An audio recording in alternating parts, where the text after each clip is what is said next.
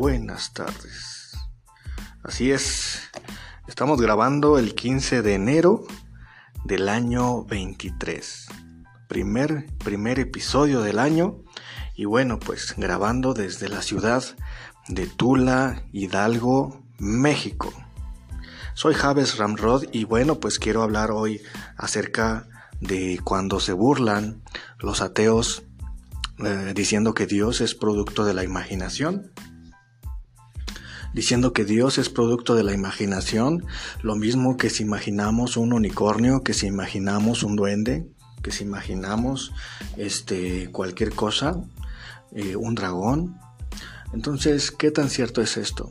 ¿Dios solamente es producto de la imaginación y nada más? ¿Cómo argumentamos ante esto?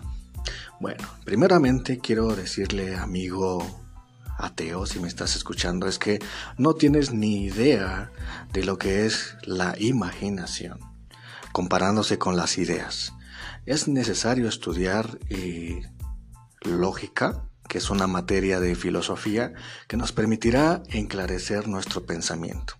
Lo cual también a los cristianos yo les advierto que es necesario que puedan eh, desarrollar habilidades en lógica para que tengan pensamientos claros y correctos.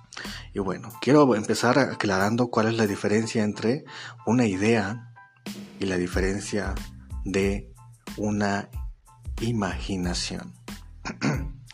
Primero, tenemos de comenzar a decir que la imaginación es eh, derivado de nuestras experiencias sensibles, como los sentidos tenemos cinco sentidos. Bueno, en teoría ya se habla de más sentidos, pero es un absurdo porque al menos todos, todos descansan en esos cinco. Así que para mí solamente son cinco. o derivan de esos cinco, ¿no? Ver, oír, escuchar, eh, tocar, sentir.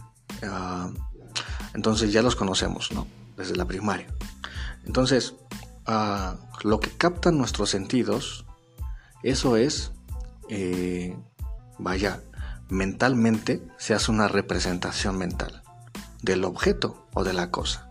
Entonces, cuando yo hago una representación mental del objeto, basándome en los sentidos, eso es una imagen, eso es una imaginación. O, como dije, imaginación, sufijoción, acción, efecto de imaginar o de imagen. La imagen solamente se adquiere a través de los datos sensibles proporcionados. Yo puedo imaginarme ah, el coche eh, de mi papá, el coche, y la imagen solamente representa mentalmente los datos sensibles, nada más. Ah, entonces, eh, para adquirir ahora la idea de coche, es muy distinto, porque para adquirir, la idea sí se requiere de él, se le llama constitutivo fundamental de la cosa. Se escucha padre.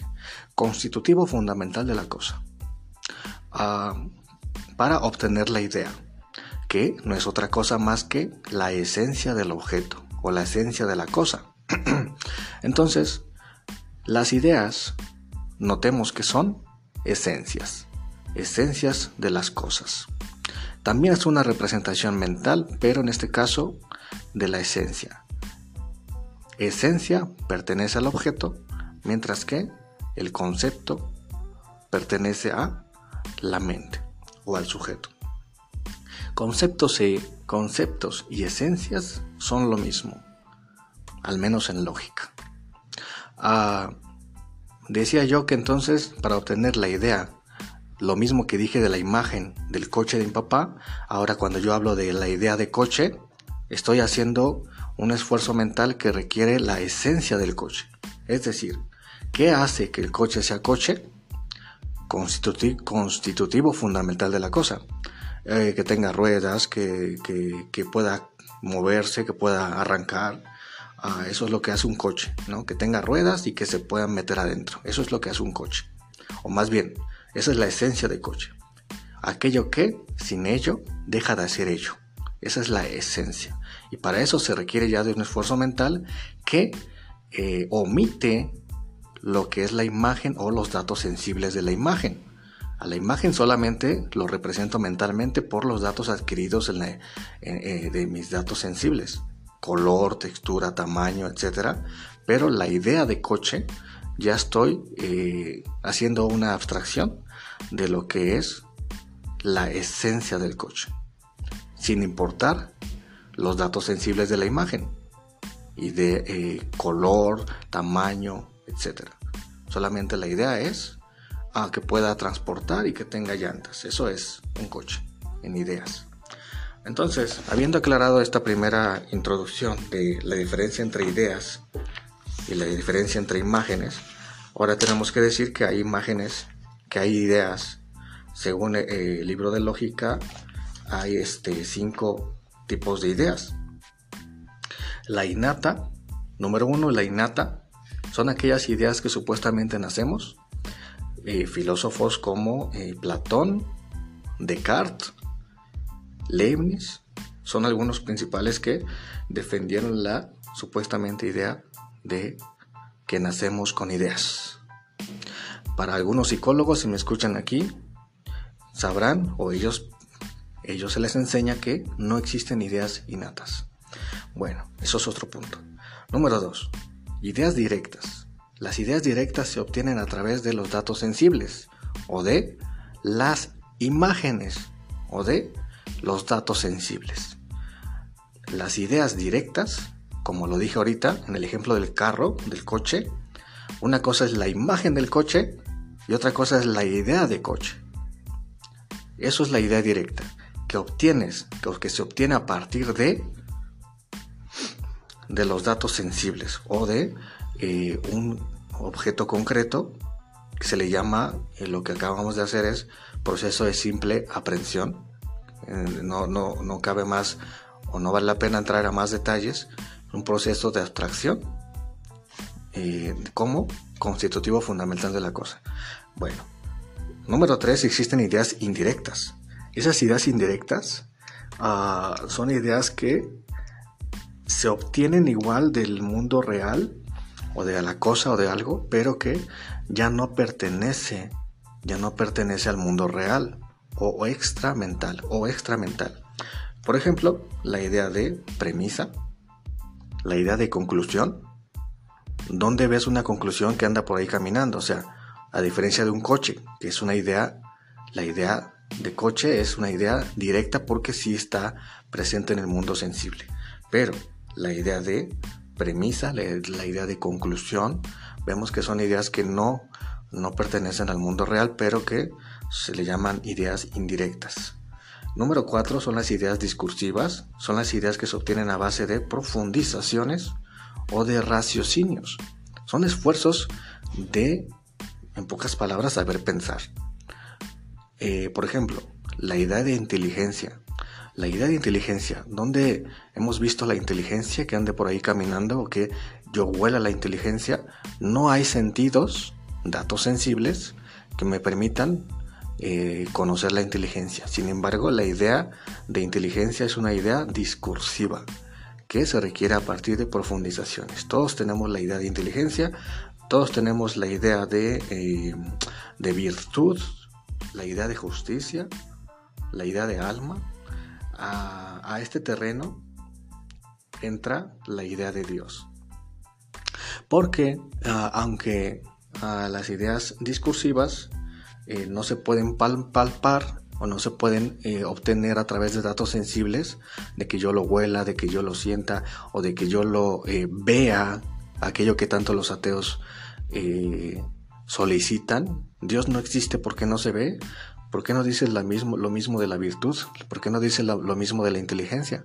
No, se ve, entonces que no existe la inteligencia, no existe la virtud, no existe la justicia. Entonces Dios pertenece a este tipo de ideas, en el sentido mental, a la idea discursiva, que se basa en profundizaciones o raciocinios. Entonces, con esto en mente, bueno, existe otro tipo de ideas para no dejarlo a, un lado, las ideas arbitrarias, ¿no? las ideas arbitrarias ah, son las que elaboramos a base de combinaciones o contenidos, pero sin ninguna implicación necesaria. Mm, por ejemplo, la idea de nada, la idea de círculo cuadrado, ah, son ideas arbitrarias, ¿no?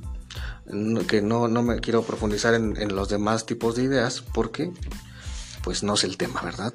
De, eh, no voy a dar una cátedra, cátedra de filosofía aquí, pero sin embargo es importante introducirnos en la lógica para poder este, entender mejor los pensamientos. Entonces, cuando hablamos de Dios, entendemos a Dios como una idea necesaria, lo mismo que la idea necesaria de inteligencia, lo mismo que la idea necesaria de virtud, lo mismo que la idea necesaria de justicia. Entonces Dios ah, se requiere necesariamente, al menos en las ideas, eh, mm, llegamos a toparnos con la necesidad de que debe existir alguien más, debe existir algo más, eso es Dios. a diferencia de que no existe nada que apunte a la, necesaria existencia de un unicornio, no hay nada que apunte a la necesaria existencia de un de un este de una hada madrina, etcétera, etcétera, ¿no? Entonces el ateísmo pues es absurdo porque pretenden decir pretenden decir que nosotros somos los, los, tontos porque ah, Dios es un ser imaginario que solamente está en la imaginación. Pregúntale si ellos saben cuál es la diferencia entre imaginación e idealización o ideas. Entonces eh, es necesario comprender esto para que podamos identificar que Dios es un ser necesario ah, discursivamente o en base a profundizaciones racionales y que, se requiere, ¿no? Entonces, Dios es un ser necesario en base a las ideas discursivas, pero no hay necesidad de otras ah, ideas como mm, un dragón, como un unicornio, no hay nada que apunte a su existencia. Ah, y en tanto que hay necesidad de la existencia de Dios, al menos en, materia mental o en materia, en materia de lógica, ah, el, el ateísmo no solamente tiene que decir que no, no, no hay Dios, sino más bien tendría que responder por qué no es posible la existencia de Dios. No solamente un no, sino tendría que responder por qué no es posible la existencia de Dios. Y aquí entramos a otro terreno donde es este otro argumento, pero que ya lo vemos para otro podcast.